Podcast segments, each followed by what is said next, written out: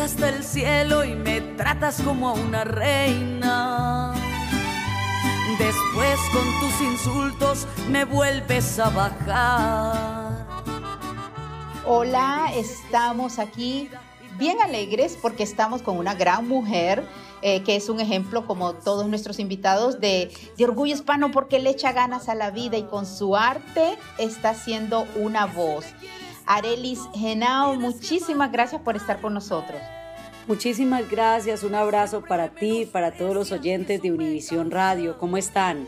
Este programa se llama Dale Cuéntame y yo te digo dale para que tú me cuentes, cuéntanos un poco de tus inicios. Bueno, a ver, yo soy de, de aquí, de Antioquia, de Sabana Larga, Antioquia, un municipio del occidente antioqueño, radicada en la ciudad de Medellín desde el año 96, desde el momento en que llegué desplazada por la violencia, cuando iba a ser reclutada por un grupo armado y logré escaparme.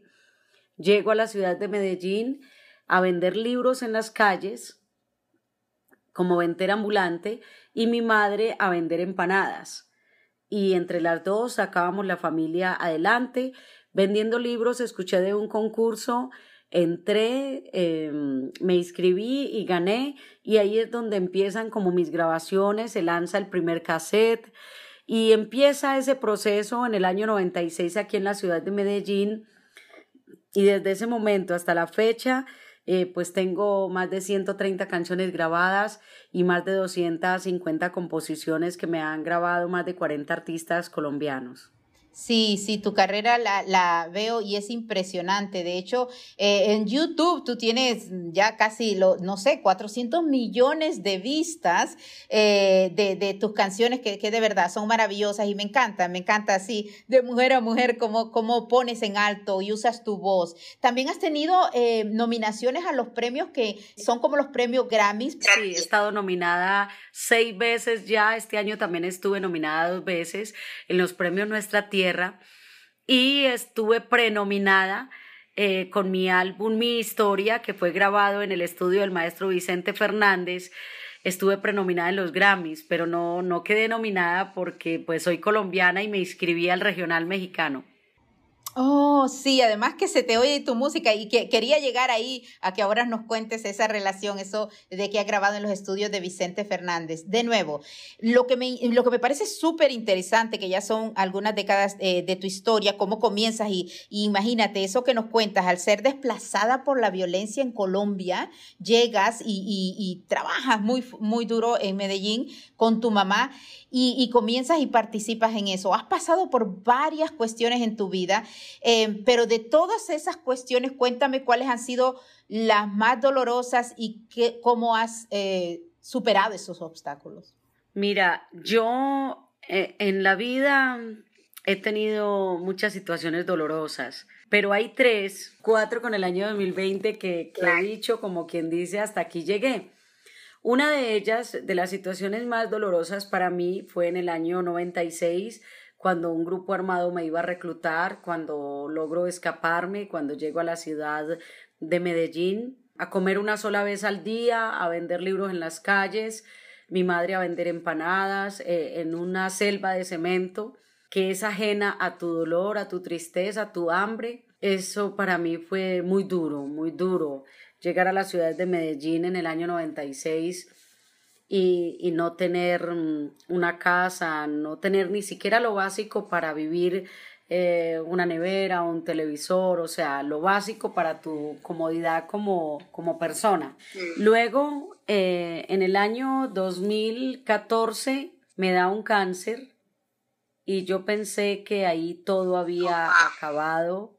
Yo me despedí de todo el mundo, preparé todos los documentos, organicé todo, encargué a mis hijos, mi esposo sufrió mucho y bueno, me operaron. Recuerdo que tenía un concierto con Ana Gabriel y el médico me dijo que tenía que operarme ya porque era muy probable que tuviera metástasis y yo le dije que no, que, que hasta que no cantara con Ana Gabriel yo, yo no, no me regresaba a mi ciudad para que me operaran.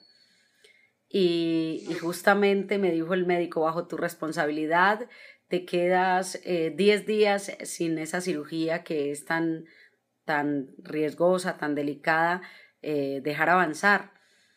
Porque un cáncer te lleva en dos, tres días, un cáncer se agrava en cualquier momento. Y así lo hice, canté con Ana Gabriel, me devolví para Medellín y, empaqué mis pijamas, mis cosas, me despedí de mi familia, oramos y, me puse en manos de nuestro Señor Jesucristo y, y me fui para la cirugía del cáncer. Fueron ocho horas de cirugía y seis meses de recuperación, de un proceso de muchas agujas, de muchas eh, hospitalizaciones, hasta que a los seis meses ya, ya quedé sana y todos los días me declaro sana. En el año 2016 se muere mi padre, el amor de mi vida, esa personita que me escuchaba, que era mi fan número uno, que yo amaba con locura y que cada día me duele más eh, su partida. Y este año 2020 no puede ser ajeno a mi dolor. Yo creo que este año 2020 no es solo mi dolor, sino el dolor del mundo entero, empezando por las 15.000 personas que han muerto en mi país, el atraso económico que nos hace a todos, incluida yo, incluida los artistas, de devolver los anticipos de más de 20 fechas que teníamos vendidas en febrero. Prometía ser un año tan maravilloso que imagínate en febrero con 20 fechas vendidas cuando las fechas se venden es en mayo, junio, julio. Eh, una gira a Canadá, una gira a Europa, una gira a México, tantas cosas y de llegar a, a, vivir a la casa de tus ahorros, de las regalías que dan las redes sociales.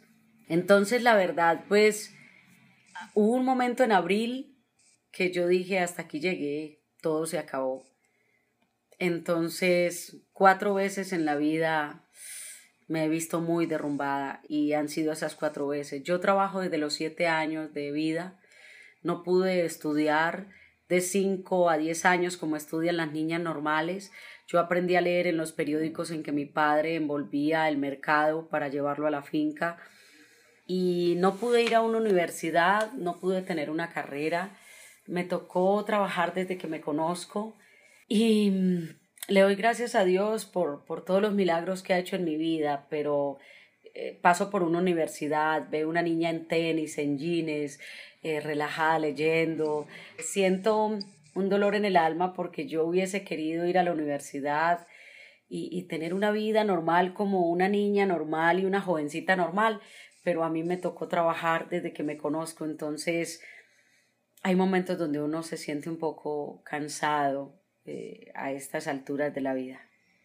Definitivamente y pasa y por eso, por eso de todas maneras está siendo un ejemplo porque imagínate, no solo por la guerra, no solo por las dificultades obviamente eh, eh, con la familia, por la muerte de tu papá, por el cáncer, el cáncer y saber que hasta te estabas despidiendo de tu familia como dices, o sea, papá Dios como siempre digo yo que es, es nuestro papá celestial y que nos ama y eso, ¿Cómo tú crees, cómo sientes ese, esa salud, cómo recuperaste esa salud para regresarnos a eso tan difícil del cáncer? Eh, bueno, eh, como yo tenía tres tumores de, de, de, cáncer en mi glándula de tiroides, eh, había un peligro muy grande de que no volviera a cantar y yo dije, bueno, si, si al menos puedo hablar, yo sé rebuscarme la vida, al menos que pueda hablar, seguir componiendo canciones, me gusta la política, mejor dicho, yo sé que, que hubiese trabajado en alguna cosa. El hecho que me hayan sacado mi glándula de tiroides, que es la mamá de las glándulas del cuerpo, eh, dependo de una pastillita todos los días de muy alto gramaje para poder mm, tener fuerzas, para poder levantarme, para, para poder luchar. Si no tomara el medicamento podría caer en, en coma. Soy muy disciplinada con, con la alimentación, no puedo tener ayunos largos pero uno, uno con la actitud eh, puede hacer lo que quiera. Yo, mírate que nomás acá en cuarentena y si descanso un día a la semana es mucho, la verdad. Si estoy descansando, estoy pintando porque amo la pintura. Entonces, pues ah. la verdad, em, trato de mantenerme ocupada para no darle pie como a esas cosas, trato de, de, de agendar mi día, trato de, de trabajar. Y bueno, en las cosas difíciles, que ahora no te conté una, fue cuando nos asesinaron una sobrina el 27 de noviembre del año 2017. que de ahí es donde nace la campaña No podemos callar. A la niña la asesinaron el esposo de la tía porque ella le aconsejó a la tía que no se dejara pegar más, que no se oh, dejara maltratar y la degolló de una manera muy vil, muy cruel. La niña tenía 22 años, una mujer hermosísima de 1,85 de estatura y la asesinó, nos dejó una bebé de 4 años, en ese momento la niña ya tiene, va a cumplir 7 años. Y entonces el desespero de nosotros por porque capturaran el asesino, lanzamos la campaña por redes por toda parte porque el asesino seguía amenazándonos, seguía amenazándonos tras de que estaba em, escapado, tras de que tras de que la asesinó de una manera tan cruel, no se arrepentía de haberlo hecho, sino que decía y, y voy a matar a este y voy a matar, o sea, era un asesino, en serio. Y entonces no dormíamos porque eh, los nervios me llegaron, yo sentía, yo vivo en una casa grande y yo sentía que algo se movía en las tejas de mi casa y yo decía, Dios mío, llegó, o sea, yo no tenía vida. Lanzamos la campaña presionando a las autoridades y él le dejaba audios a unas personas porque la fiscalía interceptó su teléfono y todo, donde decía, eh, dígale que bajen esa campaña, voy a matar a yo no sé quiénes. Y nosotros seguíamos con la campaña porque teníamos mucho miedo. La Fiscalía General de la Nación dijo, vamos a, a seguir, a seguir. Eh, se escapó dos veces porque era, es un delincuente en su totalidad.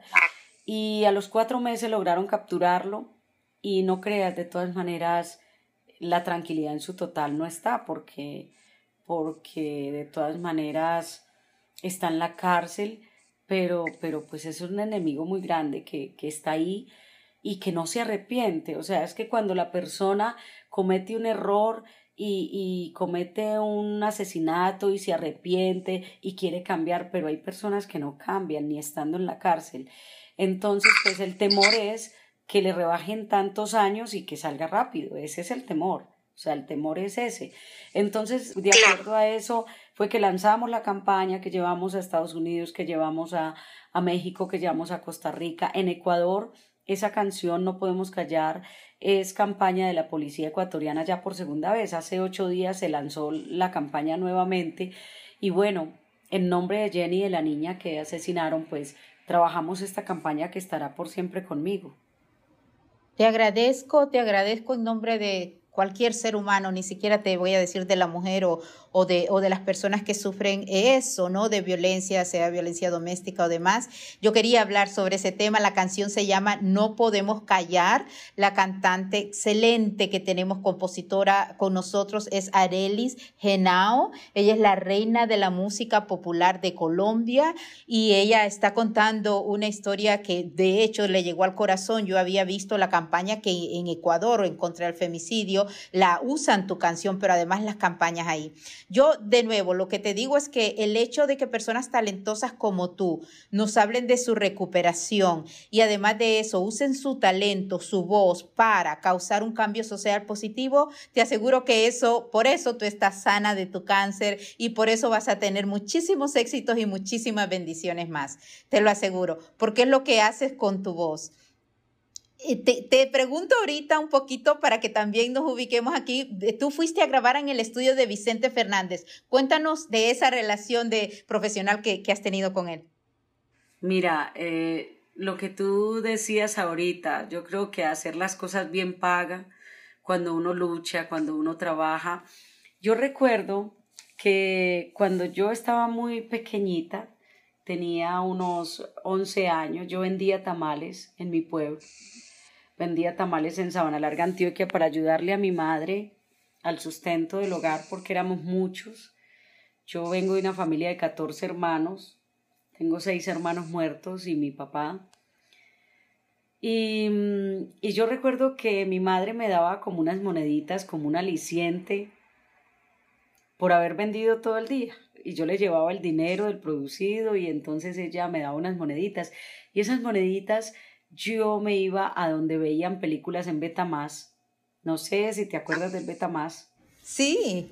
Y claro, me iba a ver películas del maestro Vicente Fernández, El Arracada, La Ley del Monte, esas películas que lo hacían llorar a uno. Y yo veía al maestro Vicente Fernández como un extraterrestre, como una persona imposible de, conocer, imposible de, alcanzar. En el año 2015 eh, yo tenía muchos deseos de, de ir a México porque una hermanita que tengo, que es monja, misionera del Espíritu Santo. La historia de ella es impresionante. Ella es ahora la líder de la renovación, renovación carismática en Colombia de jóvenes. Y ella me, me llamó en el año 2012 y me dijo que había tenido un sueño, que México iba a ser muy importante para mí y que yo iba a ir a México a hacer algo muy importante, que iba a cambiar mi carrera y yo estaba enferma. En ese momento ya me había empezado el proceso de la enfermedad que terminó en el cáncer el 2014. Y yo le dije, no conozco a nadie de México, estoy enferma, eh, tengo problemas, ¿cómo voy a ir allá? Y me dijo, no te preocupes, cuando llegues de allá me dirás y serás el testimonio de lo que te estoy contando. Entonces, en el año 2015, yo pensando en lo que mi hermana me había dicho, eh, decía de que quería ir a México. Y de pronto un amigo me dijo, te recomiendo una jefe de prensa en México que es amiga del maestro Joan Sebastián. Yo dije, ay, el maestro Joan Sebastián, lo máximo, yo lo admiro mucho como compositor, sería lo máximo conocerlo. Le hablaron al maestro eh, Joan Sebastián antes de morir, eh, como en abril del año 2015, ya él venía muy enfermo, y le dijeron que una artista colombiana, le pusieron mis canciones y dijeron, claro, él dijo, claro, que venga, yo le doy una letra de mi autoría, que yo no sé qué.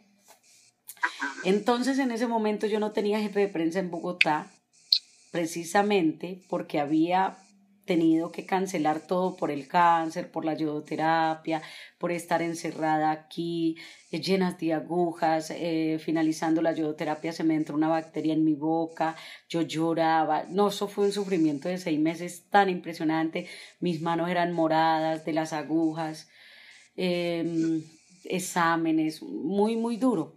Entonces yo no tenía en ese momento un equipo de trabajo definido porque pues imagínate, yo llevaba un año dedicada a, solo tratar de sobrevivir, de recuperarme. En eso vi una niña de Bogotá que me gustaba mucho para que fuera mi jefe de prensa, que se llama Dianita Alfonso, una niña trabajadora, humilde, pero mira, Dios se encarga porque jamás yo la contraté con ningún interés. Entonces empecé a trabajar con ella y de pronto ella me escucha una llamada a Ciudad de México y me dice, eh, ¿vas a ir a México? ¿A qué vas a México? Y le dije, voy a México porque quiero ir a hacer medios y quiero conocer al maestro Joan Sebastián, aunque está muy enfermo y eso me tiene muy preocupada.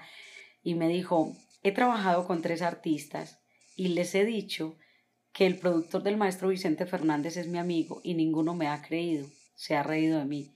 ¿Tú me crees? Yo le digo, claro que te creo. He aprendido a creerle a la gente y me dijo, si quieres, más bien hacemos la gestión para que vayas a conocer al maestro Vicente Fernández. Y yo, pues, obvio, obvio. Entonces me dijo, déjame, yo mando tu comunicado de prensa, tu hoja de vida, tu historia. Yo le cuento que acabaste de salir de un cáncer, que si es posible hacer realidad ese sueño. Y en eso el maestro Vicente Fernández dijo, pues claro, que venga y que se grabe dos canciones y él conmovido porque, porque cuando te dicen la palabra cáncer piensas que ya todo se acabó. Y bueno, y ahí ya empezamos a preparar, a los ocho días habíamos comprado los tiquetes, eh, nadie me creía, todo el mundo pensaba en Colombia que mi carrera y mi vida ya se había acabado. ¿Qué canciones grabaste ahí con él? Cuéntame. Grabé 17 en el estudio el maestro Vicente Fernández, un álbum entero de 16 canciones que fue con el que estuve prenominada en los Grammys y una canción que todavía está allá, que es para mi próximo álbum, que con la ayuda de Dios también lo voy a grabar allá. Eh, pero tenía tiquetes para el 29 de, de, marzo para empezar mi álbum allá, pero pues sí, fíjate, entonces cuando pase todo esto, pues si Dios lo permite y don Vicente, obviamente volveré a grabar allá otro álbum y entonces de ahí se desprende canciones. El, el 16 de enero del año 2016 lanzamos acá No Me Conviene. Eh, fue un hit nacional. Luego lanzamos Fue mi culpa. Luego No Podemos Callar de la campaña que también fue grabado allá. Luego lanzamos Amante y Amigo que va llegando a 40 millones de vistas. Todas las canciones que yo grabé en el rancho están llegando ya entre todas a unos 100 millones. Me gusta mucho entre 100, 200 letras seleccionar 15 o 16 para grabar porque para mí todas tienen que ser objetivos. Y ahí tengo todavía una canción que el maestro Vicente Fernández me dirigió la voz incluso, que estaba yo grabando y de pronto se para a decirme que cante así. Y es, me escuchaba cantar y le gustaba sentarse ahí. Esa canción la voy a lanzar el año entrante. Y, y, bueno, pues la verdad es una experiencia increíble y de ahí nació también, allá grabé Amor de Hospital. Amor de Hospital, que es la que estás promocionando, Nadie es Eterno. Eh, y finalizamos contándonos de eso, porque ahora nos despedimos, pero cuéntanos de estas que grabaste. Mira, Amor de Hospital es una, una historia de la vida real que yo compuse. De hecho, compuse en el año 2015. Lo chistoso es que, o lo circunstancial, era que todos mis amigos me decían, ¿cuándo vas a lanzar eh, Amor de eh, de hospital, esa canción me encanta, esa es mucha canción. Y yo decía, no, todavía no, no sé, me da cosita esa canción tan triste o esa canción de una realidad tan dura. Y pasaba y lanzaba otras y lanzaba otras y, y no, no llegaba Amor de Hospital. De pronto entra la pandemia y se frena como todos los proyectos que teníamos, eso fue muy duro como aterrizarlo a uno, cancelar las giras y encerrarse. O sea, uno ahí no piensa lo que está pasando ahora. Uno ahí no piensa, no, me reinvento desde casa, empiezo a hacer entrevistas para el mundo entero desde casa. Tú ahí no piensas eso. Tú ahí te pones a llorar y dices, hasta aquí llegué, ¿cierto? Ya en mitad de pandemia yo me fui para la finca. Nosotros tenemos una finca límite con Panamá, allá en la zona de Urabá, que es cerquita al mar. Me fui para allá mes y medio eh, a olvidarme como de todo eh, a volver a empezar a poner en orden mis pensamientos, a saber qué iba a hacer. Y allá dije, empiezan a decirme, mira, grábame un saludo para mandárselo a mi mamá que está en la clínica. No me he podido ver con ella, no, no me pude despedir de mi abuelo, no pude esto y empieza a suceder esa historia. Y finalizando el mes de abril dije, llegó el momento de lanzar Amor de Hospital. Wow, qué escalofrío me da, porque cómo es papá Dios, ¿no? Cómo, cómo sucedió todo y cómo va pasando. Imagínate. Arelis Genao, eh, de verdad que tienes que volver a estar en el programa porque se nos fue todo el tiempo, pero te agradezco. Yo sí digo, Arelis Genao es un orgullo hispano, definitivamente por esa fuerza latina, todo lo que nos acaba de contar que ha sobrevivido y cómo hizo esa bancuerna, ¿no? Ir a grabar al, al, estudio de Vicente Fernández. Así que, que pronto vamos a hacer, y voy a, vamos a promocionar todas estas canciones que tiene. Gracias por esa voz que usas para tantos temas, sobre todo el de la violencia doméstica, y recuerda que estás protegida por Papá Dios precisamente porque estás usando tu voz. Corazón, muchísimas gracias. Eres un amor y eres una luz en el mundo. Gracias por eso. Gracias y gracias por tus bendiciones que recibo con todo mi corazón y todos los días me declaro sana y todos los días le pido a Dios que me conceda el sueño de vivir porque para mí no hay algo más importante que vivir. Que Dios te bendiga y un abrazo eh, a todos los oyentes. Muchísimas gracias, corazón. Sigues, te sigues invitada para un siguiente programa porque no, no podemos terminar. Un abrazo fuerte. Un abrazo, Dios los bendiga y valoren la vida. Un abrazo.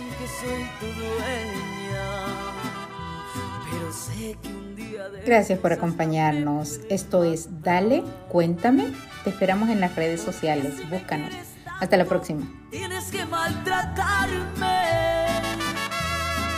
Siempre me menosprecias y eso me causa dolor. Pero ya estoy decidida y estoy dispuesta a dejarte. No quiero que un día me mates y tú vayas a una cárcel.